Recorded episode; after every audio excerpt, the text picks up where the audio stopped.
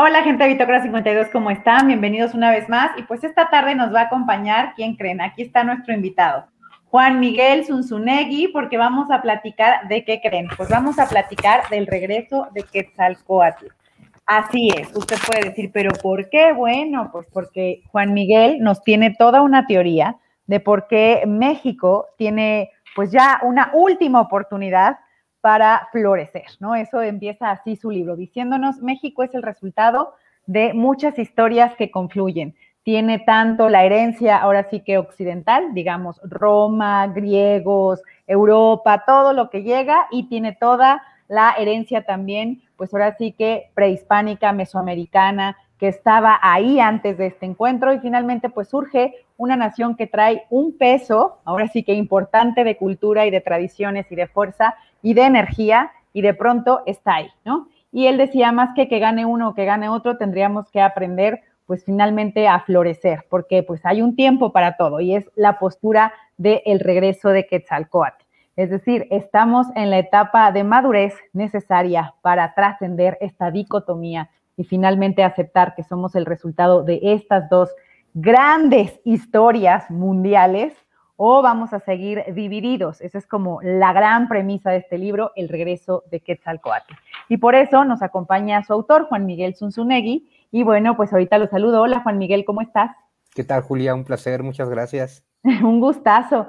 Voy a leer tu semblanza para que, bueno, pues ahora sí que por aquí recuerden un poco por dónde has andado y bueno, pues seguramente lo reconocen de muchos otros libros, casi todos tienen que ver, si no es que todos, con la historia y con esta forma de reinterpretar o reconsiderar pues lo que nos han enseñado de pronto en la escuela. Él es escritor, historiador y académico mexicano, doctor en materialismo histórico y teoría crítica por la Universidad Complutense de Madrid, maestro y licenciado en Humanidades y Comunicación por la Universidad Anáhuac, con especialidad en filosofía por la Universidad Iberoamericana. Es autor de cinco libros, ha trabajado como conductor de programas de radio y como investigador para programas de televisión. Es catedrático en diversas universidades privadas, centros e institutos culturales de México, como el Instituto Cultural Helénico, la Universidad de Anáhuac, Universidad del Valle de México, Universidad La Salle, Universidad de la Comunicación, Universidad del Claustro de Sor Juana, el Instituto Tecnológico de Estudios Superiores de Monterrey y la Universidad Complutense de Madrid. Así que bueno, pues es un honor tenerte aquí. Gracias por estar en Bitácora 52. Por favor, cuéntanos un poquito de dónde surge esta idea de escribir el regreso de Quetzalcoatl. Pues tú lo, definiste perfectamente, pues surge de todo eso. Creo que eh, estamos en una etapa muy triste en México. Em, como yo lo describo en el regreso de Quetzalcoatl, más bien creo que estamos en nuestro descenso al inframundo. Y de momento estamos en lo más profundo del inframundo. La buena noticia, a ver, el inframundo solo tiene dos salidas. Una es más para abajo y otra es para arriba. Eh, depende completamente de nosotros. Esa es la mala noticia, porque también lo digo, la historia de México es la historia de 200 años desperdiciando las oportunidades de salir adelante. Y siempre ha sido porque por alguna razón que no entiendo, hemos pensado que rompernos la madre entre nosotros tal vez es mejor idea que unirnos. O sea, es, es raro, es como decir, oye, nos está yendo de la chingada, ¿qué hacemos? Pues rompernos la madre. Tal, tal vez con eso cambia todo, ¿no? Pero bueno, en realidad eh, me parecía que era un año muy importante para sacar este regreso de Quetzalcoatl, porque, bueno, pues a ver, 500 años de la caída de Tenochtitlan y, y pues eso, desde que empecé a escribir el libro, era con la idea de que estos 500 años de la caída de Tenochtitlan, tristemente, en lugar de servirnos para una reflexión, para entender lo que somos, para entender que somos el producto de encuentros inevitables en la historia de la humanidad, esto lo recalco todo el tiempo lo que pasó en México, el origen de México, que los castellanos llegaran y todos los pueblos toltecas del centro de México se unieran a ellos contra los aztecas, cayera Tenochtitlan, surgiera Nueva España, todo, es un encuentro inevitable. La historia no depende del azar, no depende de la suerte, no depende de las decisiones individuales de algunos cuantos individuos. Por eso trato de hacerte todo el relato para que entiendas eh, ¿Por qué era inevitable esto? Pero además de que era inevitable, para que dejemos de lamentarnos como si México fuera el resultado de una tragedia sin parangón que no le hubiera ocurrido a nadie en la humanidad, somos unos dramáticos, ¿no? Eh, entender lo que digo en el libro, somos hijos de dioses en ambos lados del océano, somos hijos de las más grandes civilizaciones que pudieron encontrarse, claro, en estadios culturales tan diferentes, tan distantes, que era casi imposible que se lograra una cohesión, ¿no? Porque de pronto es importante recordar que la Mesoamérica a la que llega Cortés, eh, pues es una cultura del neolítico. A mucha gente no le gusta que le digas que esto era la edad de piedra, pero esto era la edad de piedra. Eh, es como si los castellanos hubieran viajado 3.000 años en el pasado y hubieran llegado a Sumeria. Oye, ¿hay grandes conocimientos? Claro que los hay, como en Sumeria. Oye, predecían eclipses, sí, como los egipcios. Eh, oye, tenían el cero, sí, como los babilónicos. Tenían un gran calendario, sí, como los persas. Es decir, ¿es una gran cultura? Claro que sí, con un mérito extra, y es que la cultura mesoamericana se desarrolló en solitario, mientras que todas las demás que te he dicho se prestaron, se intercambiaron, se mezclaron, se fundieron y se aportaron. Pero justo este desarrollo en solitario es el que hace que la cultura mesoamericana, la civilización mesoamericana, eh, pues esté en esta etapa del neolítico y que por sus circunstancias climáticas, orográficas, geográficas, además no tuviera cómo salir de ahí. Y lo que llega, pues es el estadio más avanzado de las edades de hierro, ¿no? O sea, eh, no sé por qué nos contamos esta historia, esta historia de dos leyendas, ¿no? La, leyenda negra del español y la leyenda dorada del indígena, diciendo, los que llegaron, desgraciados, malditos, infelices, eran la peor escoria de la humanidad y eran el pueblo más atrasado del planeta. Lo cual dices, a ver, entonces contésteme una sola pregunta, ¿por qué llegaron? Si son el pueblo más atrasado del planeta, ¿por qué son el pueblo que le pudo dar la vuelta al mundo? Que de pronto, eso me lo preguntan siempre en la clase de historia, ¿no? Oye, ¿y cómo es posible que el, país más atrasado de Europa fuera el que colonizara América y le diera la vuelta al mundo? Y siempre digo, no sé, es que eso no es posible. Dicen, pero eso fue lo que pasó. Digo, no, a ver, eso fue lo que te dijeron, pero el que llegó, obviamente, era más chingón que el que estaba. Y de los que llegaron, que es toda Europa, el que llegó, que es Castilla, obviamente es más chingón que todos los demás. Por eso es el que llega. No hay de otra, ¿no? Y lo mismo cuando te dicen, no, hombre, aquí, uff, aquí hacían trepanaciones de cerebro, casi, casi había naves espaciales. Y dices, a ver, otra vez, el estadio de la civilización neolítica no permite nada de eso, ¿no? Pero no sé por qué es como pensar que echarle tierra a una de nuestras raíces va a encumbrar a la otra, que no lo hace. Eh, es más bien un discurso lleno de culpa, cuando al final tendríamos que encumbrar a las dos porque las dos son nuestras raíces, ¿no? Entonces, Estoy convencido que nos pasa esta cosa muy rara en la que despreciamos al español en español, le mentamos la madre al español en español, decimos en español que no tenemos nada que ver con los pinches españoles, nos sentimos muy orgullosos de ser indígenas conquistados, pero no sabemos nada de Mesoamérica ni de la historia indígena.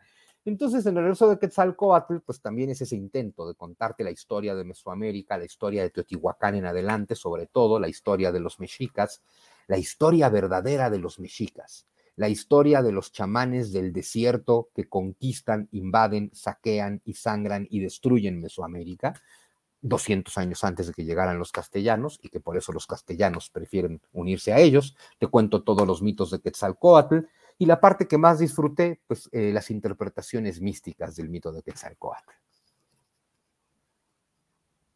Sí, pues de hecho, justo tengo este fragmento donde bien nos estás diciendo que finalmente si los mexicas caen, es porque hay toda una historia detrás. Y aquí tengo un fragmento, dice, tras derrotar a los mexicas, los tlaxcaltecas conquistaron nuestro actual norte y conformaron con ello nuestro territorio. Y desde el puerto de Acapulco conquistaron también las Filipinas, construyeron majestuosos conventos y pintaron impresionantes murales en ellos.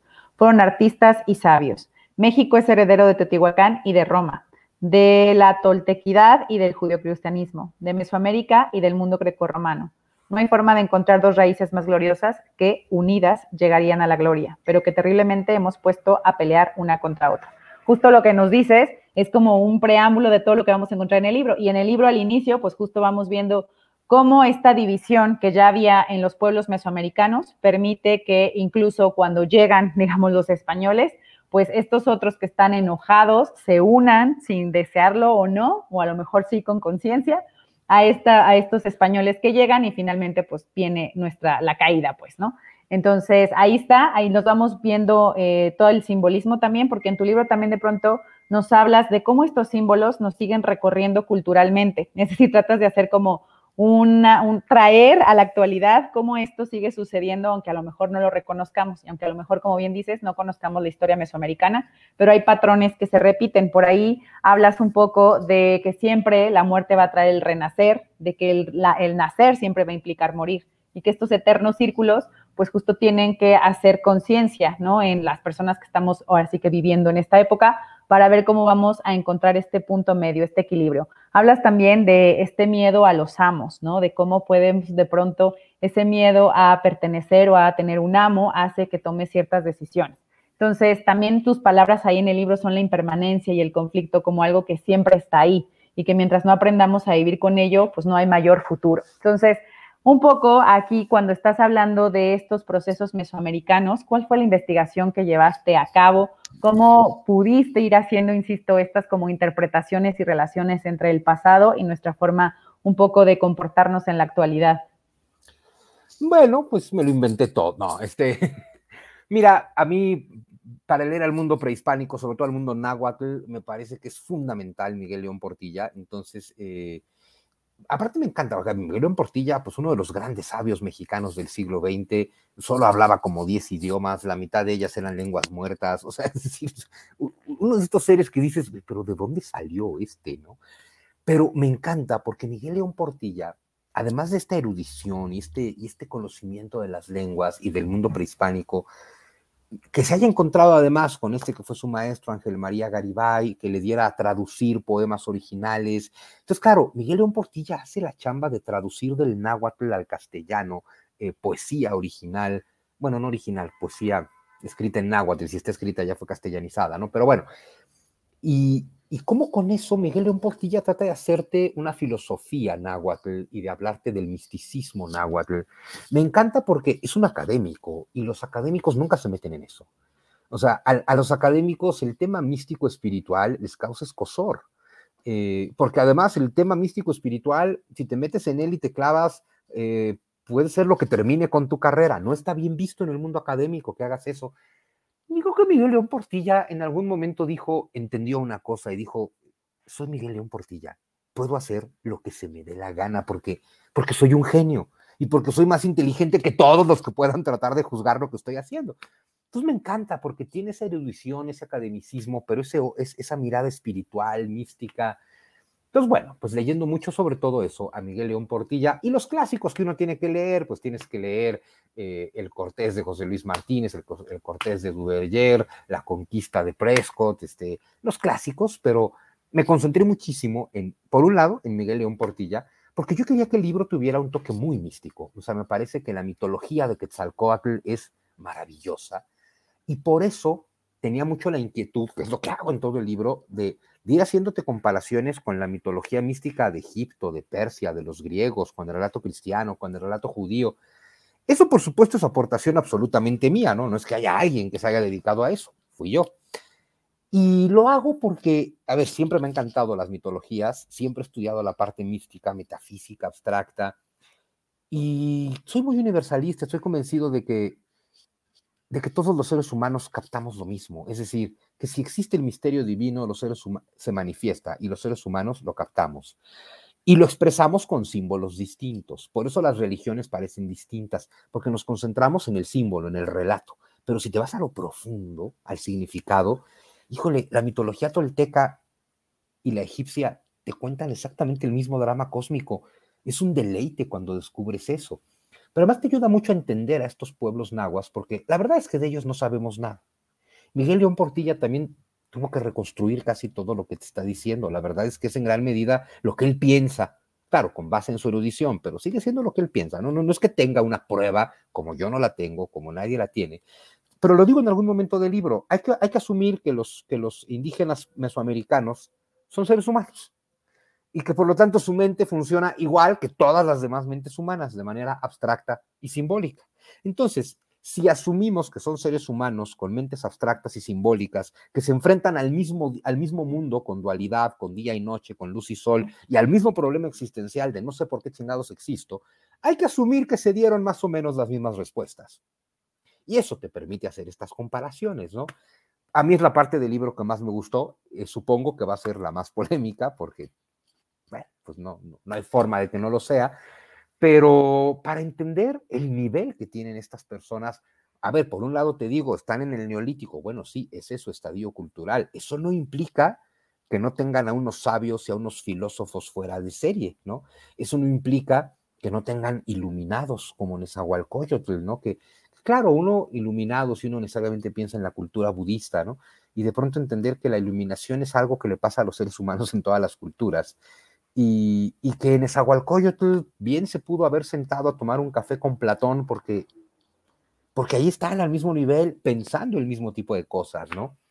Eh, entonces, descubrir que hay una grandeza enorme en Mesoamérica, pero descubrir que esa grandeza no son los mexicas, que los mexicas es el pueblo bárbaro y salvaje que llega a destruir esa grandeza. Sí, como bien dices, quitar un poco esta idea de que son los españoles quienes vienen a destruirlo todo, cuando finalmente aquí pues ya había ciertos conflictos y ya había también divisiones que de pronto no queremos aceptar. Por aquí voy a leer otro fragmento, insisto, yo lo leo fragmento siempre del principio para que la gente de verdad se anime y vaya, pero una de las preguntas también vitales en el libro y que ya mencionaste es esta, ¿quiénes somos?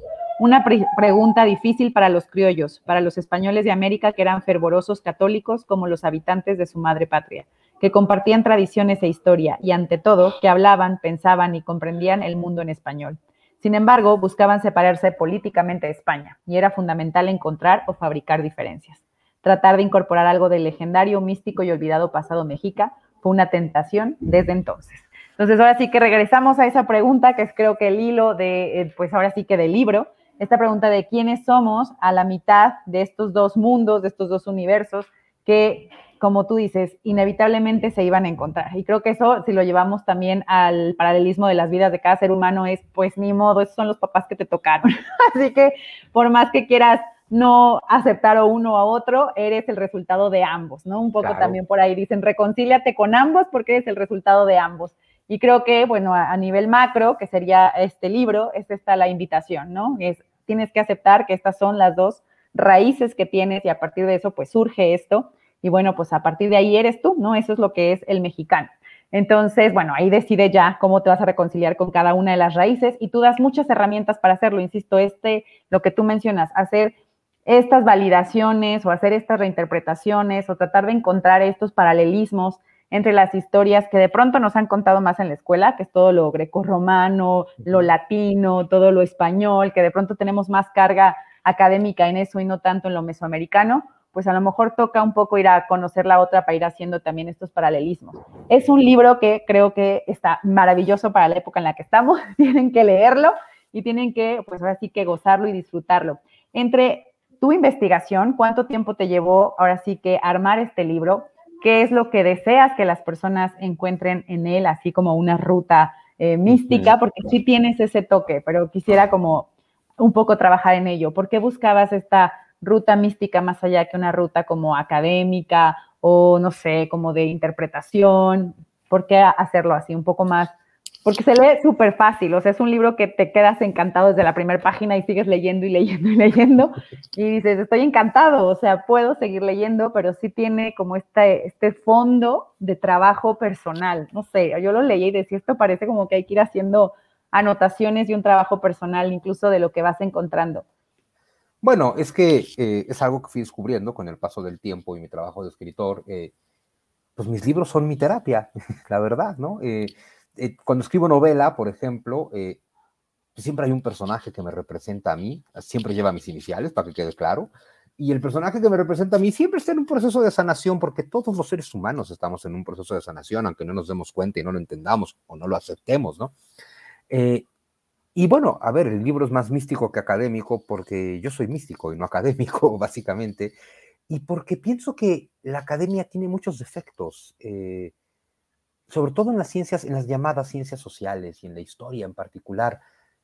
Querer usar el método científico en la historia no solamente hace que la historia sea aburrida, hace que la historia no sirva para nada, porque, a ver, el método científico en la historia, pues es una cronología que tienes que memorizar y pues neta ya están en Wikipedia, ya no tienes que memorizar nada. La historia es para que, para que interpretes. Y tú lo entendiste muy bien, lo acabas de decir, porque lo que le aplicas a un pueblo se lo puedes aplicar al individuo. Eh, es un proceso de sanación del pueblo, es un proceso de sanación individual. Eh, los seres humanos, a nivel individual, tenemos una sola tarea, una sola en toda nuestra vida, y tú la señalaste, y es perdonar a mamá y papá.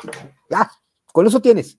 Con eso tienes para toda una vida, diría el Buda que pachingo de vidas, eh, con eso tienes, lo malo es que en cada una te toca un papá y una mamá, pero bueno, eh, porque al final es sanar tu aspecto femenino, sanar tu aspecto masculino y unificarlos como el ser integral que eres, ¿no? Eh, la academia obviamente no te va a dar eso. Em, como pueblo es exactamente lo mismo. Eh, tenemos un padre y una madre y en México odiamos a nuestro padre por llegar y a nuestra madre por recibirlo. Entonces nos odiamos a nosotros mismos. Y me encanta, el, daño psicológico de México es muy grande si, si entiendes esto, y es que Estamos llenos de patriotas y nacionalistas que juran que aman a México, que dicen que viva México cabrones y como México no hay dos, pero luego repudian la conquista. Es como si yo te digo, amo a México, pero me caga su pasado. Y dices, a ver, mira, solo existe un México, este. Solo hay un México susceptible de ser amado, este que es el único que existe. Y este único México que existe, único al que puedes amar, es resultado de que sí pasó todo lo que pasó. Entonces, si tú dices amo a México y en tu afán patriótico dices, pero pinches españoles nos conquistaron, entonces odias a México porque odias tu pasado, porque odias tus raíces. Y el México que amas es un producto de tu imaginación. El México que amas no existe en la realidad, está en tu mente. Es parte del hubiera y nada le hace más daño a la mente humana que el hubiera. El hubiera jode, el hubiera te genera sufrimiento, te genera dolor, te genera insatisfacción, porque te peleas con la realidad, solo cuentas con la realidad. Y otra realidad es que ni tú, ni yo, ni nadie podemos cambiar el pasado. El pasado ya fue y no lo podemos cambiar. Lo que puedes cambiar son las interpretaciones emocionales que haces sobre el pasado. Dado que no puedes cambiar el pasado, es estúpido pelearte con él. Dado que no puedes cambiar el pasado, lo único verdaderamente sabio es tomar ese pasado, abrazarlo, perdonarlo y ver qué haces con él.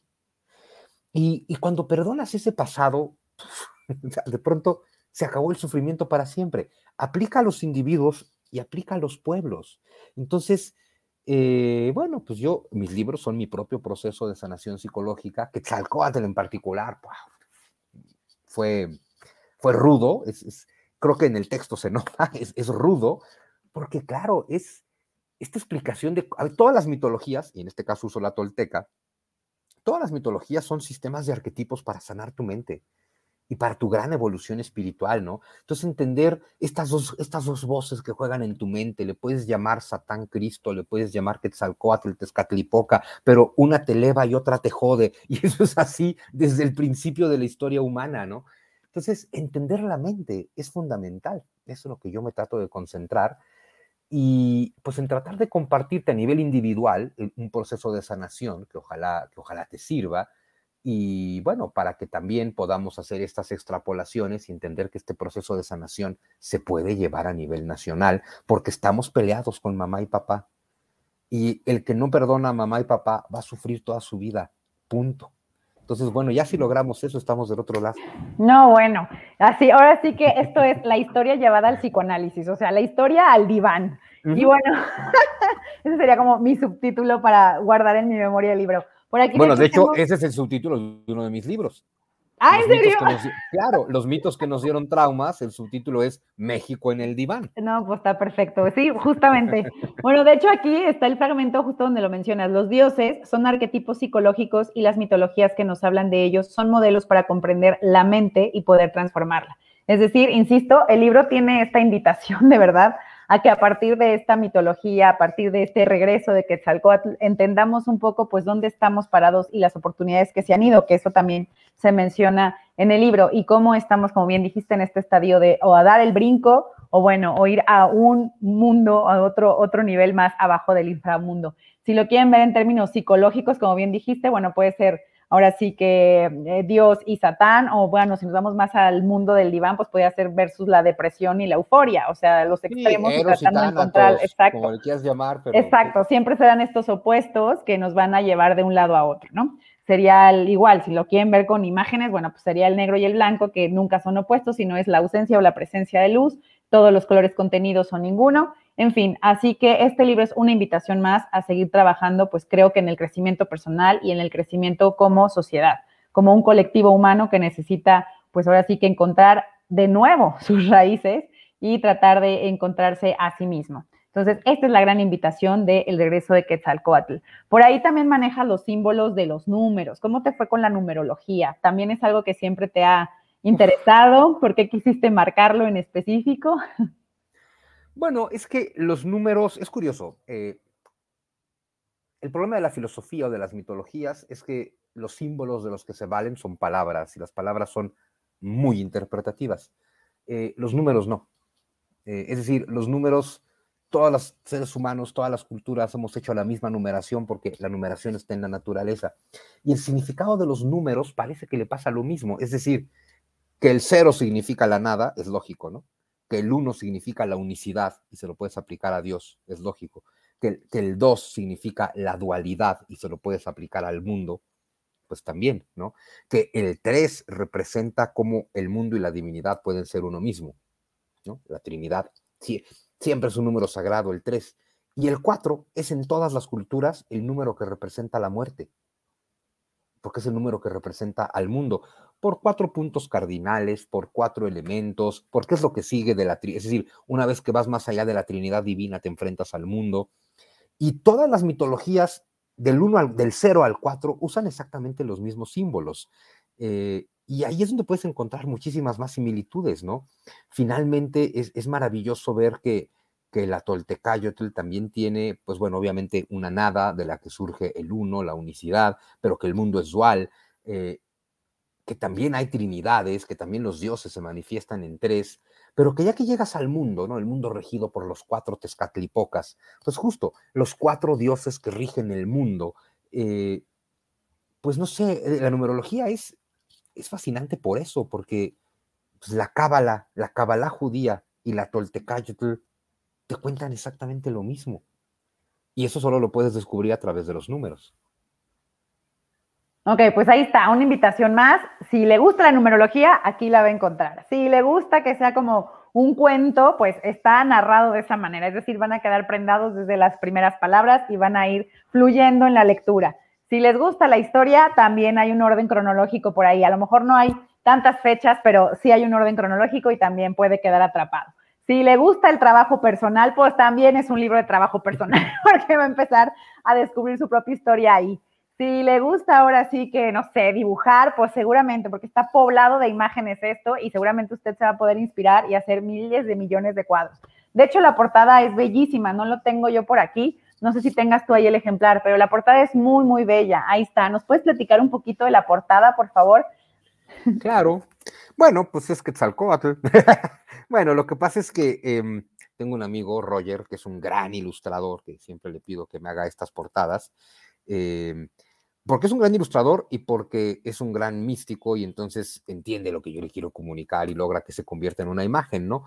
Pero en realidad, a ver, es, es algo relativamente simple, lo que pasa es que es muy estético, ¿no? El tema de la serpiente emplumada, enroscada en la espada, obviamente la espada que es una cruz o la cruz que es una espada, que obviamente es la cruz cristiana, la cruz del conquistador, eh, detrás de el sol, el sol mexica o el sol náhuatl, porque toda la todo el libro eh, gira mucho en torno a estos conceptos de, del sol, ¿no? De, de, bueno, como el sol mexica, segundo en su caso, y lo que nace el 14 de agosto de 1521 ya es un sol diferente, ya somos nosotros, ya es México. Quetzalcóatl, que es una de las tantas manifestaciones del dios, de un dios solar, entonces era muy importante, pero era muy importante para mí Quetzalcóatl, la serpiente emplumada enroscada en la cruz. Lo digo también en algún lugar del texto porque Jesús, Quetzalcóatl, son dos manifestaciones del mismo Cristo. Esa ya es la, parte más mística y profunda del libro, pero entender eh, que esa es la parte en la que es, como dice el subtítulo del regreso de Quetzalcoatl, una historia sagrada de México, de que los pueblos toltecas, es decir, los texcocanos, los tlaxcaltecas, los huejotzingas, los malinalcas, sometidos por el sol sanguinario que es Huitzilopochtli, piden el regreso de Quetzalcoatl y Quetzalcoatl regresa no es Hernán Cortés, como te quisieron decir los franciscanos. Hernán Cortés es un mandadero divino, Él trae a la Isis egipcia convertida en Guadalupe y la convierte en la Guadalupe de acá, y pues también trae al, al Cristo de allá, que es Jesús. Entonces, es decir, es el mismo relato, por eso te voy, te voy, contando el mito de Quetzalcoatl, para que veas que es un relato idéntico al relato crístico, es decir, descenso del cielo y la tierra, al, descenso al inframundo, confrontación contra la muerte, resurrección, o sea, y al final el tema de inmolarse y prometer volver. E, es de verdad el mismo relato. Y estos pueblos toltecas están esperando el regreso de Quetzalcoatl para que los libre del yugo de los hijos de Huitzilopochtli. Y llega, llega, viene de Aventón con Hernán Cortés, es el Quetzalcoatl manifestado allá, que es Jesús, pero Jesús y Quetzalcoatl son dos manifestaciones de la misma presencia divina a la que los griegos llamaron Cristo. Ahí está, ya anímense a leerlo, porque ya viene mi última pregunta. Mi última pregunta es, finalmente en el libro, bueno, ya no les vamos a revelar el final, pero en el libro está esta idea o te va quedando esta idea de todo es cíclico, ¿no? Todo se repite. Eh, como bien, bien vemos, bueno, pues el 52 es importante incluso en estos eh, calendarios mesoamericanos y tenemos esta idea de lo cíclico y por eso esta esperanza de que vuelva, ¿no? Y bueno, finalmente en el judeocristianismo pues también se supone que está la espera de esta de esta nueva visita ¿no? de, Jesucristo, digamos, desde el mundo judeocristiano, eh, bueno, más bien cristiano, y entonces está esta espera de que pues vuelva y se, ahora sí que se haga el juicio final o se redima, digamos, la tierra. Aquí en esta idea del ciclo, Juan Miguel, ¿crees que ahora sí que, que México va a alcanzar este otro ciclo, que el mundo va a alcanzar un nuevo ciclo o que va a suceder finalmente otra vez la vuelta de estos ciclos? Afortunadamente, Julia, la buena noticia es que el nuevo ciclo o el nuevo renacer no lo tiene que alcanzar ni el mundo ni México, porque la respuesta es no, no vamos a poder, porque las masas nunca despiertan, porque las masas nunca cambian de ciclo. No, ese despertar, ese nuevo ciclo, eh, lo vas a encontrar tú, lo voy a encontrar yo a nivel individual. El gran secreto, fundamental secreto sobre la enseñanza mística más profunda de todas, que es el fin del mundo. Es la enseñanza que da Jesús, que da el Buda, que da Zaratustra, que da Platón, que da Quetzalcoatl. Eh, el fin del mundo no es un cataclismo donde un Dios que ya está profundamente encabronado acaba con el planeta. El fin del mundo es un fenómeno íntimo, individual y personal. Eh, de pronto en ti el mundo termina, el mundo entendido como esta dimensión de materia, tiempo, espacio, pena, dolor, muerte y sufrimiento, terminará.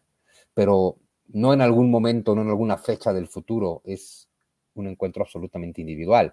La segunda llegada de Cristo o el regreso de Quetzalcóatl representan exactamente lo mismo. Es cuando ese sol, cuando esa luz vence a la oscuridad en ti. Y eso es lo que tenemos que buscar. Perfecto, pues ahí está la invitación, ya lo vieron, esta es la invitación, tienen que leer El regreso de Quetzalcoatl.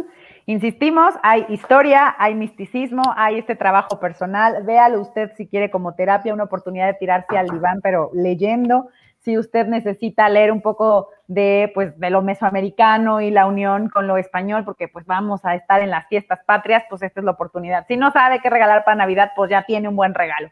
Si no sabe cómo discutir con la familia, porque pues ya hace mucho que no los ve y pues ahora sí se van a reunir, porque pues ya ahora sí que dicen ya no hay más, pues lléveles problemas, lléveles este libro para que discutan entre si los españoles o si lo mesoamericano o si lo que me enseñó mi abuelita de lo judio-cristiano, o si lo que yo estoy aprendiendo a leer ahora, o si todo es o no un símbolo de lo mismo. Como bien dijo Juan Miguel, finalmente lo que tenemos que reconocer es que el ser humano en cualquier latitud, en cualquier cultura, en cualquier tiempo, ha usado, pues ahora sí que el cerebro, la imaginación, para tratar de entender la realidad y le ha dado ahora sí que pues distintas manifestaciones. A veces es cultura, a veces es arte, a veces es lenguaje, a veces es música. Y en todo ello pues trata de razonar lo que sucede. Y luego, bueno, cuando hay un sincretismo, cuando hay escritores como Juan Miguel que tratan de ayudarnos a encontrar lo que es igual, parecido, similar, solo nombrado desde otro ángulo, pues bueno, ahí vienen ahora sí que la oportunidad de dialogar con los amigos, la familia o con los alumnos sobre lo que realmente nos hace humanos, porque la pregunta fundamental siempre es ¿quién soy? ¿Qué hago aquí y a dónde voy? Y bueno, pues este es un libro que nos ayuda a resolver estas tres y el hilo siempre será quiénes somos. Y hasta que no encontremos como unidad o equilibrio en estas dos raíces que tenemos como pueblo o como personas, pues seguramente seguiremos repitiendo estos ciclos de no iluminación, ¿no? Como bien dice Juan Miguel, el punto es llegar a la iluminación, pero mientras no lo hagamos, pues estaremos en este ciclo de seguir ya como lo hayamos visto, de la luz a la oscuridad, de la depresión a la euforia, de la euforia a la depresión, de la tristeza a la alegría, es decir, siempre estaremos yendo y viniendo hasta encontrar pues un punto de equilibrio. Gente, gracias por habernos acompañado. Juan Miguel, fue un honor, mil, mil gracias por haber estado en esta entrevista. Y bueno, pues esperaremos más libros tuyos, ojalá te podamos entrevistar. Dinos por favor en qué redes sociales te podemos encontrar y si estás trabajando en algún nuevo tema. Claro, tanto en Instagram como en Twitter como en Facebook, soy JM Sunsu, está muy fácil. Y siempre estoy trabajando en un nuevo tema y en este caso es algo en torno a la falsificación de la historia ahora que es la moda de muchos gobiernos y de este, entender por qué es, no solamente cuáles son las falsificaciones, sino por qué es tan grave falsificar la historia, que tiene que ver con todo lo que platicamos, la historia también se convierte en arquetipos y a través de los arquetipos históricos puedes moldear y manipular la mente de todo un pueblo. No, bueno, ya, queremos leer ese libro. Esperemos que no tarde mucho en publicarse. Pero bueno, mientras disfruten el regreso de Quetzalcoatl. Mil, mil gracias, Juan Miguel. Y bueno, gracias a todos los que nos vieron. Bye. Chao.